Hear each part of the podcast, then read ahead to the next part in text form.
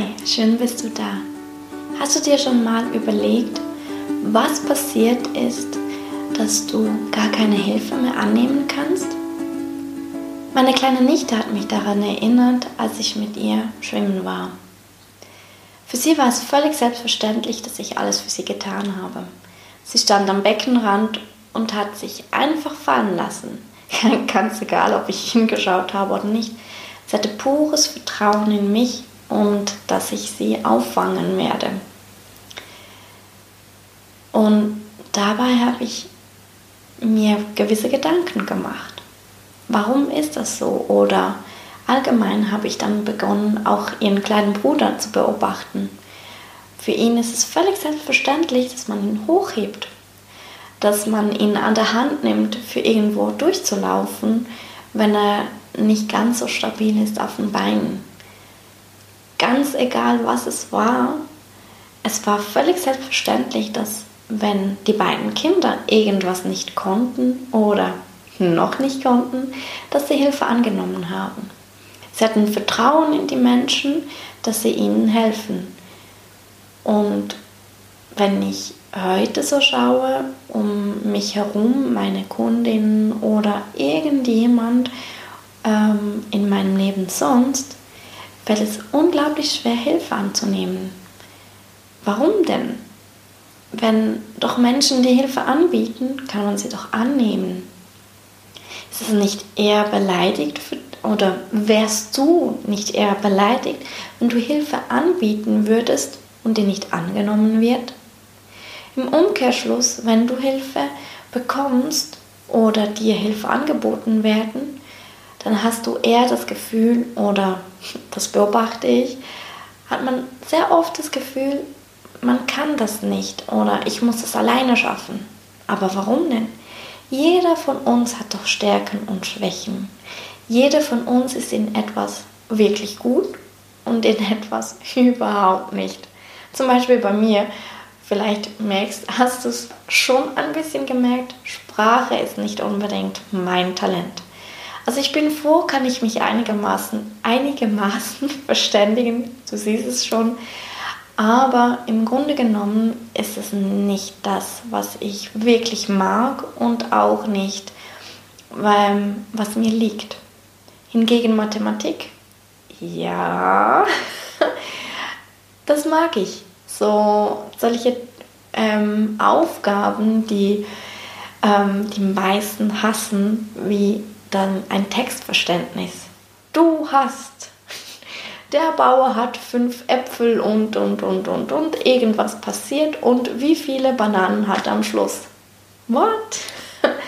Und ich liebe es herauszufinden, zwischen den Zeilen zu lesen und dort dann die Aufgabe zu lösen. Und für mich ist Mathematik auch logisch. Logisches Denken, Abläufe, das sind Dinge, wo ich mittlerweile auch sagen kann, da bin ich wirklich gut dran. Aber Sprache, Dinge auswendig lernen, Dinge irgendwie, ähm, die praktisch nur aus Dingen bestehen, die Ausnahmen sind, das ist für mich der Horror. Und gerade Fremdsprachen ist, macht das Ganze noch schlimmer. Verstehe mich nicht falsch, ich liebe Fremdsprachen und gerne würde ich unzählige an Fremdsprachen sprechen können, damit ich mich mit den Menschen in den Ländern, wo ich in den Urlaub reise und so weiter und so fort verständigen kann. Nun denn, ich habe für mich herausgefunden, was ich machen muss, um mich trotzdem zu verständigen, beziehungsweise Hilfe anzunehmen. Wenn ich verreise, ist immer jemand neben mir, der Sprache liebt und vor allen Dingen Englisch beherrscht. Und was mache ich dann? Ich versuche zwar ein bisschen mich durchzuschlagen, aber auch nur für, dass ich für mich ein bisschen mehr lerne und meine Komfortzone ausdehne. Aber schlussendlich für, für alles hole ich mir dann Hilfe und frage meinen Reisebegleiter oder meine Reisebegleiterin, ob sie mir das und das übersetzen kann. Für mich ist es mittlerweile völlig selbstverständlich, dass ich meinen Fokus lege auf das, was ich kann und das, was ich will und nicht auf alles. Wenn ich alles machen würde, hätte ich gar nicht, gar keine Zeit mehr und könnte mich gar nicht mehr auf das konzentrieren, was ich liebe. Also, warum machen wir es nicht so wie die kleinen Kinder, wo es völlig selbstverständlich ist, dass du ähm, ein belegtes Brot zerschneidest für sie, dass du bläst, für das es nicht so heiß ist, dass du sie einfach an der Hand nimmst, wenn sie irgendwo unsicher sind. Warum machen wir das nicht mehr? Beobachte mal ein bisschen die kleinen Kinder und schaue, wo dass du das Vertrauen in die anderen Menschen und das Vertrauen in dich vielleicht ein bisschen verloren hast. Und schaue auch ganz gut hin, was du liebst und was du machen kannst. Und so beginne einfach mal die andere Seite zu machen und Hilfe anzubieten.